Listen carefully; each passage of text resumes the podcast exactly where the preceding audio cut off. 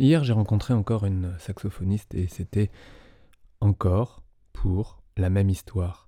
Une hypersensibilité du bas du dos, de la région sacroiliaque, vous savez, entre votre bassin, au milieu du bassin, de part et d'autre, une barre horizontale au niveau lombaire.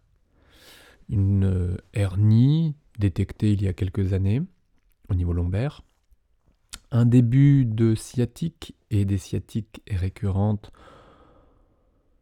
les années précédentes et des cervicales tendues, un point entre les omoplates.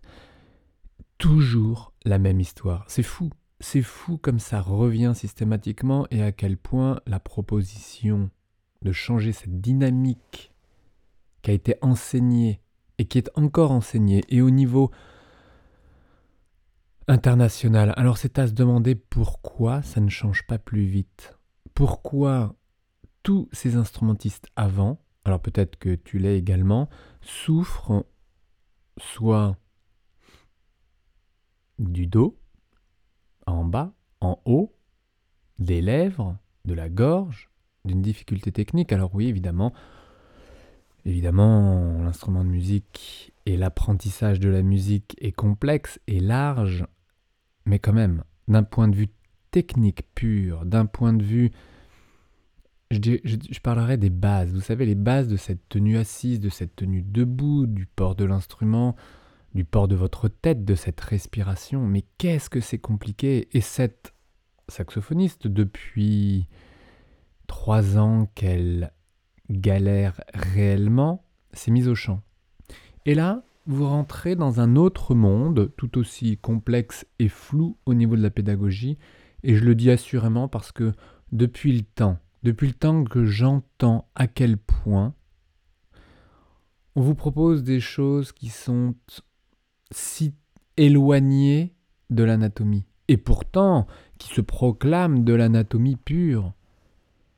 Mais pure et dure, ouais, si tout était plus clair, alors c'est ça que je vous propose évidemment, une synthèse. Vous savez, cette notion de respiration basse, abdominale, ventrale, diaphragmatique, tous ces mots pour juste dire que vous gonflez votre ventre et qu'il n'y a pas d'air qui aille dans le ventre, eh bien, c'est quand même énorme.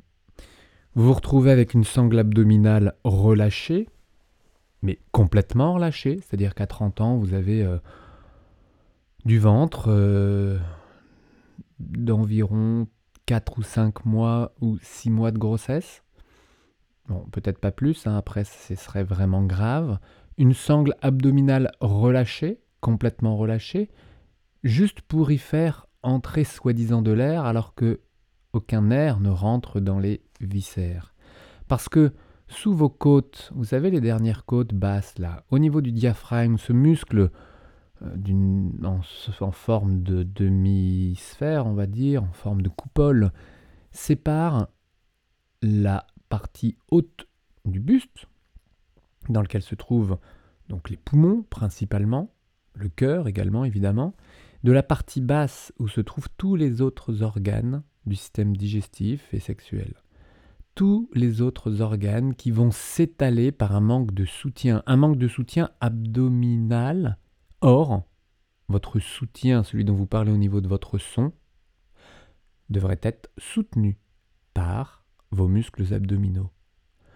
Or, en insistant sur l'inspiration, en insistant sur l'inspiration réalisée par ce diaphragme qui va descendre et descendre et pousser les viscères et relâcher les abdominaux parce que vous voulez gonfler le ventre, eh bien vous court-circuitez ce soutien abdominal qui est tant nécessaire dans l'expiration, c'est-à-dire dans la fabrication, dans cette phase de fabrication de votre son, lorsque vous soufflez. Vous soufflez avec vos abdominaux et vous ne soufflez pas vers le bas. Une erreur énorme, grotesque, quand vous regardez juste cette anatomie, vous comprenez mais pourquoi depuis des années vous manquez de soutien, vous manquez de longueur de, tenue et euh, vous manquez évidemment de tonicité dans les aigus, par exemple.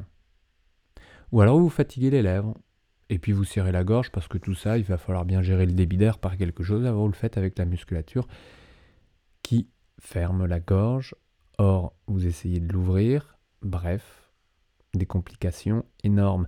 Après, vous vous dites que vous avez le dos tendu, vous relâchez vos épaules. Vous court-circuitez davantage encore le fonctionnement de la cage thoracique haute, c'est-à-dire que cette cage thoracique qui normalement devrait gonfler et que vous confondez avec le fait de lever vos épaules. Non, non, lorsque, regardez-vous dans une glace, regardez-vous, mettez-vous debout, regardez-vous dans une glace et faites une grande inspiration haute. Je ne vous parle pas d'une respiration abdominale, ventrale, diaphragmatique, basse, avec un ventre bien gonflé. Non, non, non, tenez un peu vos abdos, rentrez un tout petit peu le ventre, volontairement. Inspirez là-haut dans la poitrine. Regardez-vous de face dans un miroir. Est-ce que vos épaules montent? Alors vous allez me dire, oui, oui, elles montent, elles montent et je ne veux pas qu'elles montent parce que l'on m'a dit qu'il ne fallait pas qu'elles montent et qu'il fallait les garder basses. Mais est-ce que vous les levez réellement? Or, cette confusion est énorme.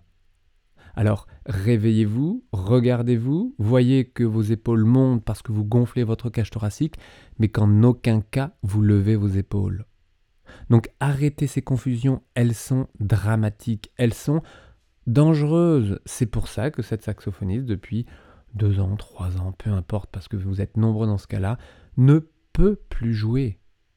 Une jeune professionnelle qui ne peut plus jouer. Ah, quelle histoire, quelle histoire, ces histoires de pédagogie.